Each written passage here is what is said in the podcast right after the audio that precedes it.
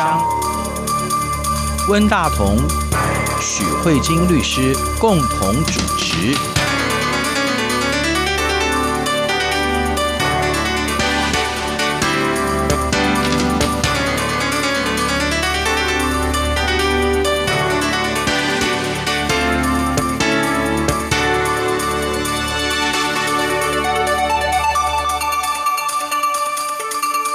各位听众好，这里是中央广播电台两岸法律信箱，我是温大同。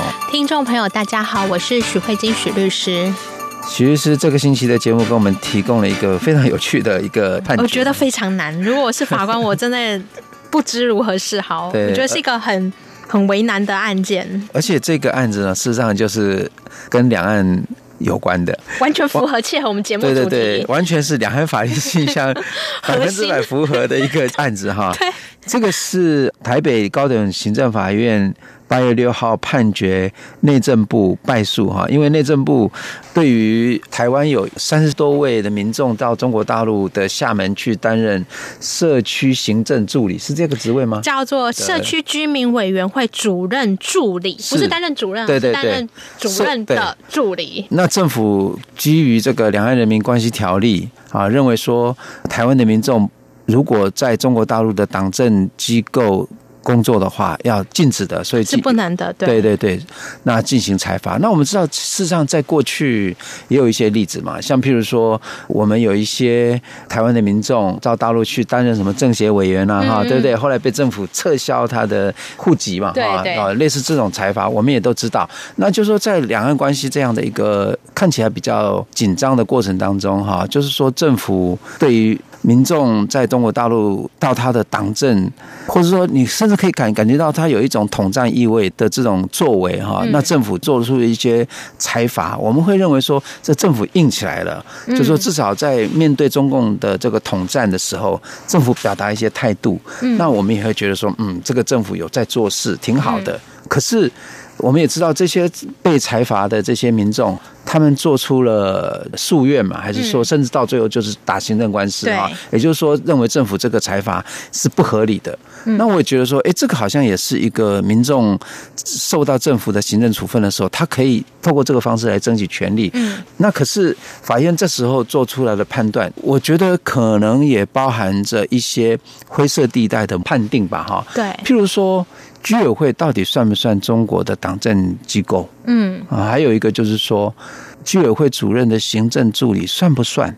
然后这些东西还事实上牵涉到，就是老百姓可不可以到中国大陆去工作？嗯啊，这个工作的那个尺度到底在哪里？比如说，我们可以到中国大陆公司上班当台干，这个应该不算接受统战吧？可是，但是如果是国有单位呢？就其实像阿里巴巴这种。其实我觉得这个案子，我为什么觉得很困难？对，非非常困难。因为哈，我们再很简单叙述一下这个案子，就很简单，就是有三十个的台湾人去中国大陆去担任这个居委会的这个主任助理这个工作，那这违反我们两岸人民关系条例，因为你这个涉及到属于党务单位的职务，所以他们都被裁罚了。嗯哼。这个看起来好像是一个很简单的议题，你只要去处理居委会主任助理这个工作，是不是属于两岸人民关系条例的党务、军事、行政或具有政治性的机构？其实好像很简单，但我觉得有一点点困难，尤其是在此时此刻的台湾的原因，是因为我们在两岸法律现象之前也介绍过很多，在这个资讯站下面，嗯已经有各式各样包装的外国势力，嗯，我觉得是有各式各样，已经不完全是长着政府的这个行为或外观，它有各式各样的外国势力或外国代理人，对，那。在这个资讯战或者是这样的一个科技战的情况之下，我们之前介绍过，就是说，哎，其实台湾现在正在严加的防堵这些外国势力以各式各样的形态来接触，然后来处理、来破坏。那这个会影响到国家安全的这个问题。对，而且这样的一个现象跟趋势，不是台湾才刚开始，其实美国嗯早就经济间谍战就是这样，澳洲我们也可以。看到一直在有这种经济间谍法。事实上，中国嗯，也是如此。香港的国安法更明确的表达，这个什么外国势力介入，对对，外国代理人这个部分都是属于国家安全的议题。是，先不管这些法律规定的有道理没道理，可是，外国势力跟外国代理人的。变形或变相组织影响到国家安全，这个议题是目前全世界每一个地方大家都在讨论的。嗯，是。所以在此时此刻的时候，我觉得最困难的点就是你要如何去厘清，这只是一个人民单纯去大陆就职的工作权，嗯，还是这里面。他们是外国势力的代理人，对，而需要被管制的。那如果他是外国势力的代理人，我们要怎么样去揭开那个面具，知道他是外国代理人？对对，我觉得这是这个案子最困难的地方。对，那我们等一下在两岸法律信箱这个节目里面，我们就会看到说，内政部陆委会有陆委会的想法，嗯，那一般民众一般民众的想法，我觉得这个案子在这个时候两边的说法都可以提供未来在关于这个国。国安法，台湾的国安法，或者是境外势力代理人这个法案啊，嗯、这其实就算是一个控门砖跟试水温的一个指标，也是值得大家深深思。甚至我们也可以要检讨一下，就是说法院在这里面，他有没有跟上这样一个时代的脉动？嗯、是的，是的。对，那举例来说，法院一开始在论理的时候，他就会去讨论，因为这个台湾人去中国大陆担任的是。社区居民委员会的主任助理嘛，对，所以你首先要先确定居委会是不是属于党政军或政治机构。嗯嗯，那哦，法院直接说是啊，嗯哼，对，因为。法院说，这个东西其实很简单。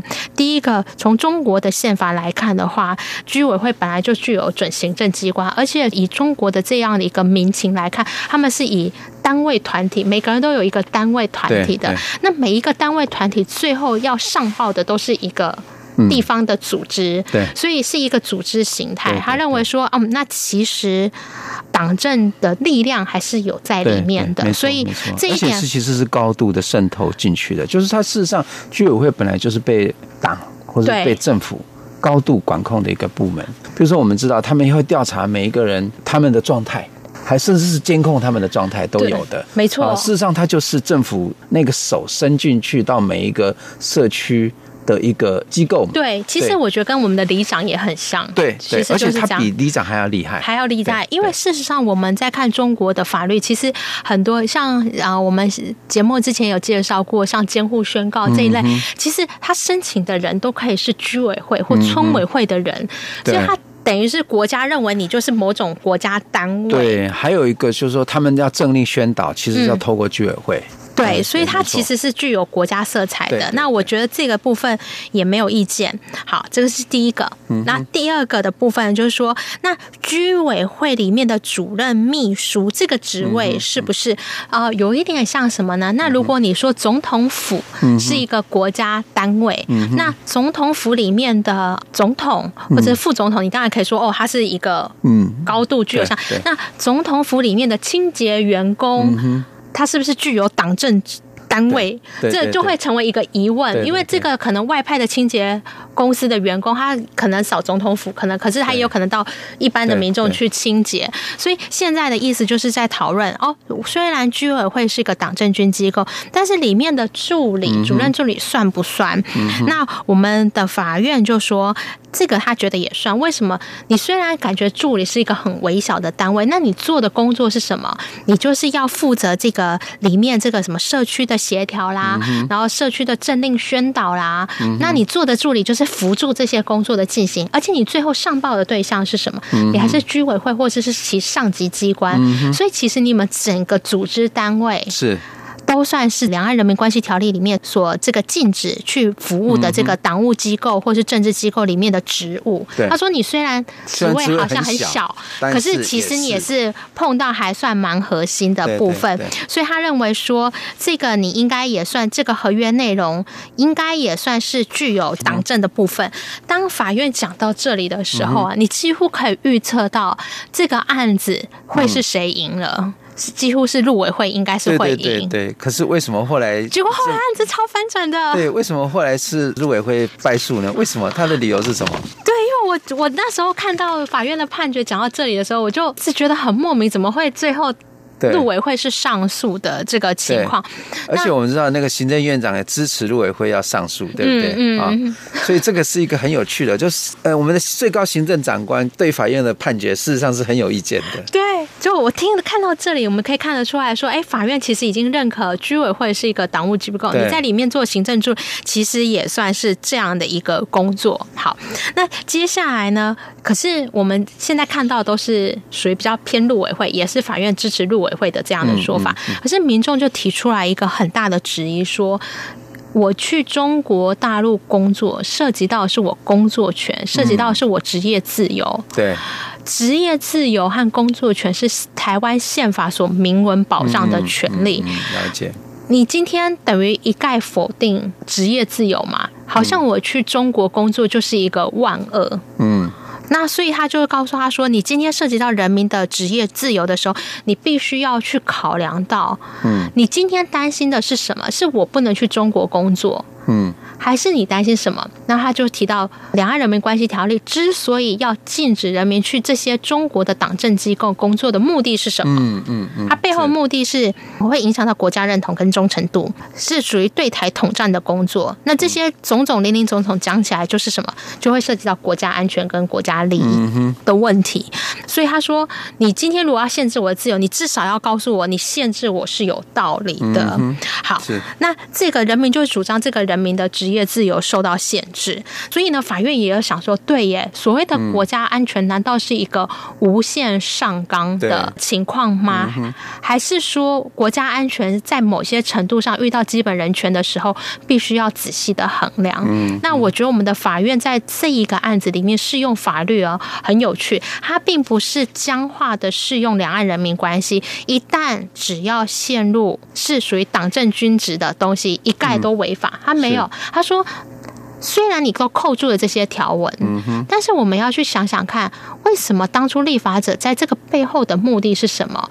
那我之所以要去探讨这个目的，是因为你今天不是单纯一件只有一件事情，背后还有遇到另外一个人的职业自由的权利受限制，所以我们必须要去平衡。你今天为了公共利益的目的，跟去侵害一个人的权利，这东西有没有失衡？嗯哼，好，那所以法院就说：好，我们来讨论看看。陆委会说，我觉得这确实有国家安全的疑虑。然后法官说：那你说一下。他说：因为你这就是会台措施的样板宣传。嗯哼。因为我们的陆委会就主张说，现在中国不是前阵子通过三十一项会台措施吗？那你这一群人去中国的这个居委会做主任秘书的工作，刚好是拿来中国宣传说，哦，你看，有这么多人台湾人来，然后在这里，然后祖国的怀抱什么的。那他说这个就变成人家的样板宣传啊。嗯哼，我们的法院就说。中国对台湾的统战措施是很多的，任何的两岸交流，对。都有可能是样板，包括什么京剧团来台啦？对对对，难道你这个没有具有统战的色彩吗？妈祖去的这个这进香活动啊，对对都算。他说，其实如果你要泛政治化的话，他说在中国所有的活动都有可能泛政治化，甚至文化交流都可能被认定为统战活动。对对对，连学术交流也可以，还有甚至旅游活动都可以。对，旅游活动也是啊。对对对 所以法官就说：“如果你要跟我谈统战的话，嗯、那法官就说：那请陆委会告诉我们，如果你怕所有一切统战活动，那你只有当国家立法告诉我说，那我们不要跟中国交流。嗯，对，不接触、不谈判、不妥协，要把蒋经国总统的政策拿出来。好，那如果我们全部断绝这样的交流活动，嗯，那我没有话说。嗯，他说：可是如果你今天……我们面对中国势力的崛起，难道你都不交流了吗？这是不可能的啊。对。那他说，那这样子，你今天反而是去贴他标签。你有本事就叫台商都不要去中国工投资设厂，都不要。他说，那你这样贴这些。因为桶去贴人家标签，他说这是有问题的。他说，而且这个问题是矮化台湾自己。为什么呢？因为法院又搬出来，他觉得台湾人是有很多充分的资源。台湾是一个言论自由的部分。其实民众可以透过各种多元的言论去决定一些认同的价值，所以他觉得陆委会不需要像大家长主义去处理。嗯这一个状况，这是关于第一个会台措施样板宣传的陆委会主张被法院否定。嗯，那陆委会还会再提出另外一个主张，就是最著名的九二共识。哦，所以我们等下节目休息一下，我们来谈谈陆委会怎么去主张这个九二共识的。嗯，好，呃，休息一下，马上回来。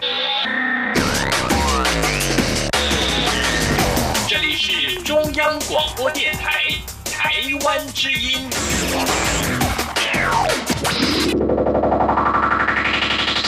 欢迎回到中央广播电台两岸法律信箱，我是温大同。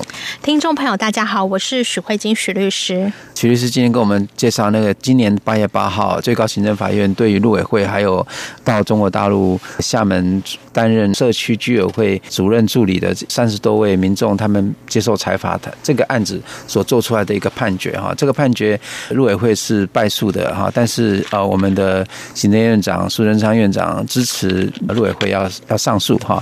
刚才呃，许律师跟我们介绍了行政法院对于两造看法的一个判定，我觉得还蛮有趣的。接下来应该还有一些更有趣的话题。对，我们刚才有提到，就是陆委会主张说，哎，你这个刚好就是成为中国的会台措施的样板，嗯、那我们怎么可以让他们做这样利用？那法院已经对陆委会这种以非常上位概念的统战，他不是很能接受。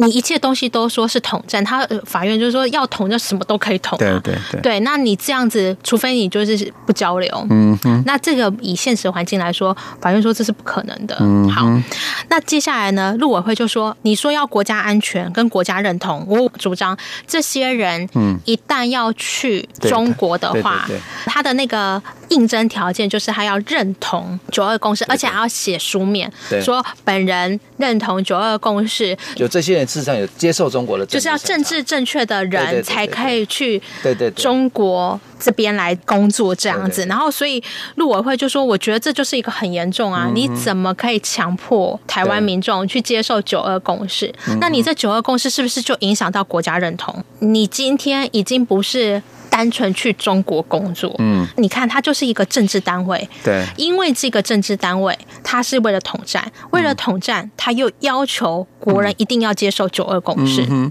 对，所以才能去。所以他认为说，基于这个状况，完全就符合《两岸人民关系条例》之所以禁止的原因。嗯嗯嗯。好，那呢，这一个部分呢，我们法院很有趣，他也不接受陆委会的做法。嗯嗯、他说，九二共识要不要认同，这是思想自由。对，那个人要认同，你就让他去认同吧。嗯。你为什么要管他？你是要信奉三民主义，还是要信奉五权宪法，嗯、还是要信任九二共识？嗯哼。你为什么要去管？人家认同什么？台湾就是有宗教自由，有信仰自由，有思想自由。这个是他的思想自由，请你不要干涉。对，对。然后再来，我觉得法院应该也是很有他政治立场。我觉得太有趣了。法院说，更何况九二共识的存否跟内涵。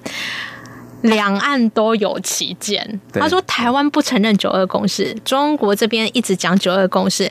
就算台湾的人承认有九二共识，到底九二共识是什么？到现在没有人说得清楚。对对对，九二共识到底是什么？而且事实上，台湾有一大票人，包含事实上包含国民党这个这么大一个党，他们也都是到至少他们九二共识是怎么样出来的？也没有一个文字，也不像是有个合约说哦，我们来签一个合约，那这个合约就叫什么九二共识合约。”或是什么中英联合声明也没有这个共识。我觉得陆委会用这个打，他说说服力不高。这个法院就说：“你看，连台湾自己内部对九二共识的内容都不确定了。然后呢，中国跟台湾的九二共识，彼此之间的九二共识是什么？不知道。就连台湾人内部之间的九二共识也不知道。对，也没有共识。他说这个东西就是一个空的东西。所以我觉得陆委会你不能逼迫他这个想法。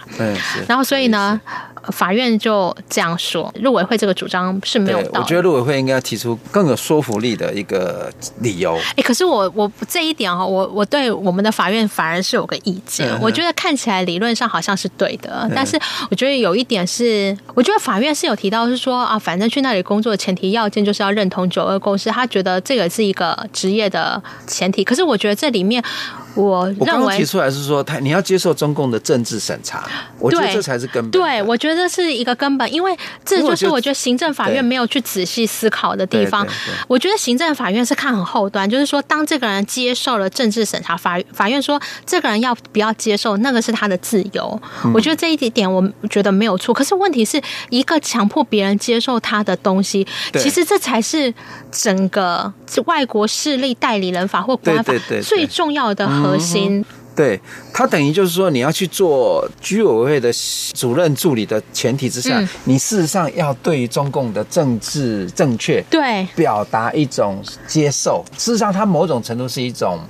控制对，而且它是一种表忠。而且你如果说要自由，它是让你没有自由，你只有接受的对的情况。对，但这个其实刚好是跟台湾的言论自由或者是自由民主是刚好一个相抵冲的一种价值观。是的。那我觉得我们的行政法院很可惜，他避掉了这一点。嗯。他的思考只有在想说，陆委会你怎么去可以管别人想要接受九二共识跟不接受九二共识？可是他没有想到的是，这个东西在原来的应征条件就只有全部接受或全部不接受，嗯嗯，呃，我觉得这一点是，就像温大哥讲，我觉得陆委会的律师啊，应该要再把它再。嗯，做更强对，而不是今天九二共识认同与否。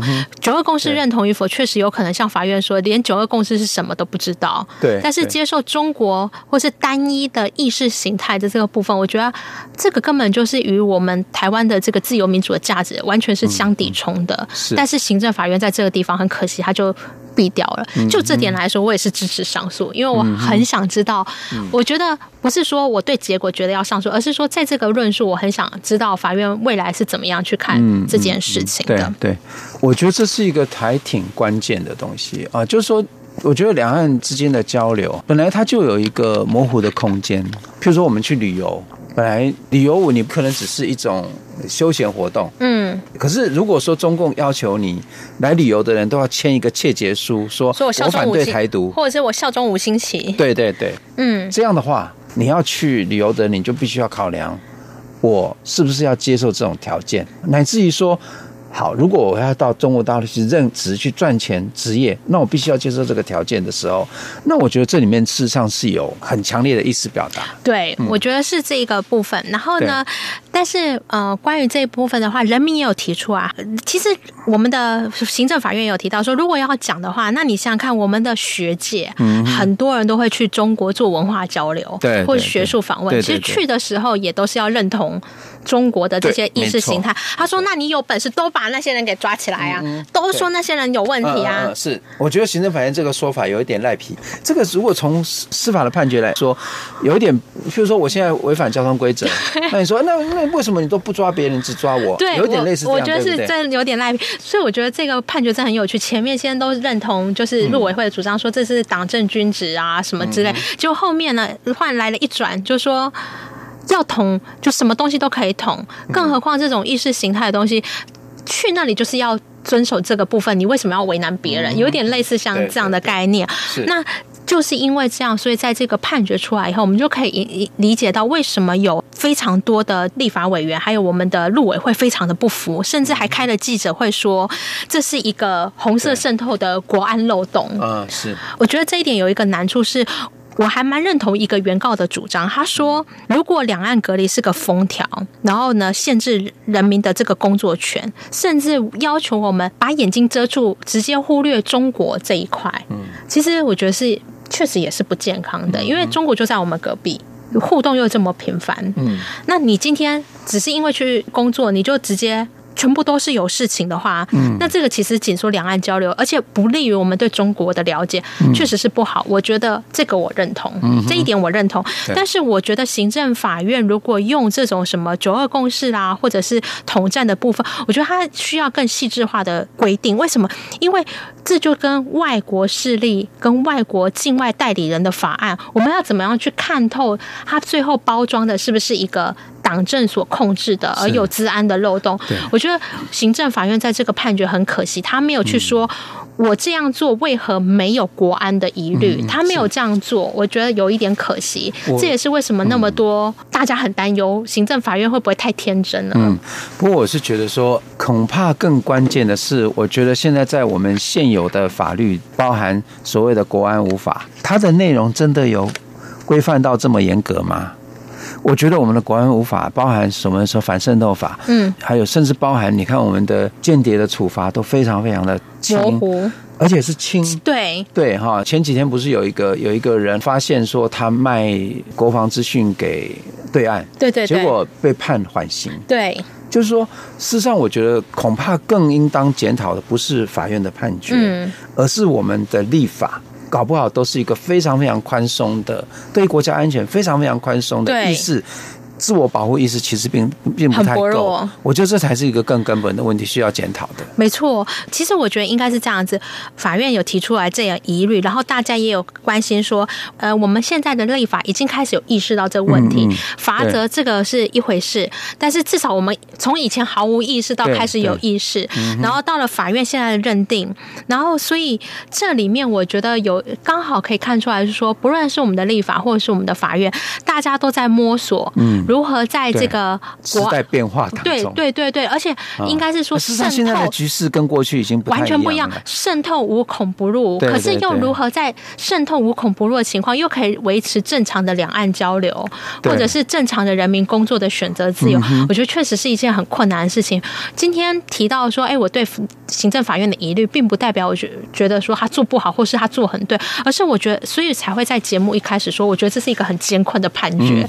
我觉得他非常。的艰难，我想就这个世界的局势也好，你看，包含最近这几年，不管是美国也好，澳洲也好，对中国的渗透锐实力，嗯，每个人都很开始防堵的意识已经出来了，他已经不再把中国当做一个完全没有威胁、完全没有敌意的一个一个政权。那我觉得相对来说，我们觉得我们台湾对这件事情的起步已经算晚了，对，而且。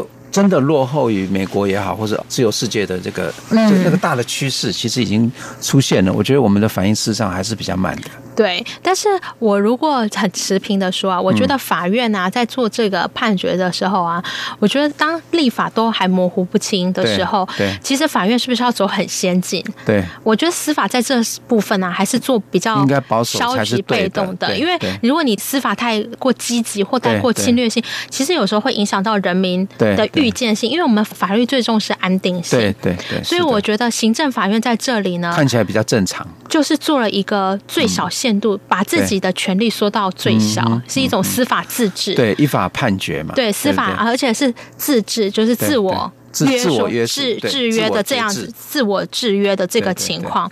但是，我觉得这也还是一个蛮重要的议题，因为不论是对法院来说，未来类似像这样的案子，可能也会越来越多。对，不论是我们的立法，或是我们的行政。行政怎么样去拿捏这个尺度？比如说，像现在这个港人要来台湾移民这样的部分，我们要如何识破港人？是不是带有中资的色彩？对，或者是是披着港人的外衣，但其实内心是呃具有侵略性的这样的一个中国渗透。对，其实这就是行政也是要开始摸索。那法院要如何在这个浪潮中，也要有这样的意识？对，你今天保障人民没有问题，但是如果你没有意识，那真的就会成为一般立委在批评的说：“哎，你是不是？”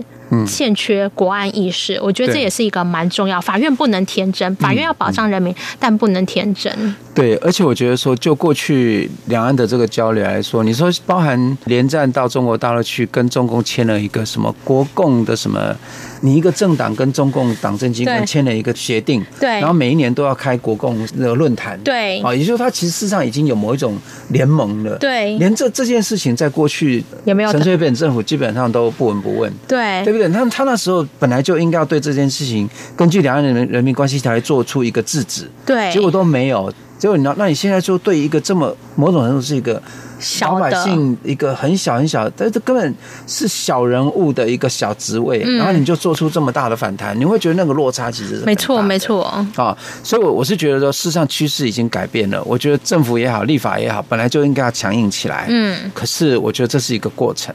大家都在摸索啦。对对对，因为台湾起步慢嘛，所以你其实关于外国境外势力啊，怎么认定、怎么公布，其实大家现在都还在努力中。对对。但是我觉得这个判决刚好在这个时间点，在八月的时候出来，那你可以发现他们的论理都非常具有时代性。你看，比如说三十一项会台措施，对对对，对，然后什么九二共识，就可以看得出来两岸的非常具有两岸色彩鲜明色彩的议题跟争议，就在这个案子里面拿被拿出来讨论，对，觉得很有意思，跟听众朋友分享。对对对，所以这个话题其实我觉得它并不是呃一个很单纯的案子，嗯，它它反映的是这个时代这个趋势，还有我们真真的要必须面对的课题，面对这个问题的。对，哦，好，今天节目由于时间关系，只能进行到这边了啊！谢谢许律师，谢谢温大哥，也谢谢各位听众的收听，我们下周再会，拜拜。中央广播电台台湾之音。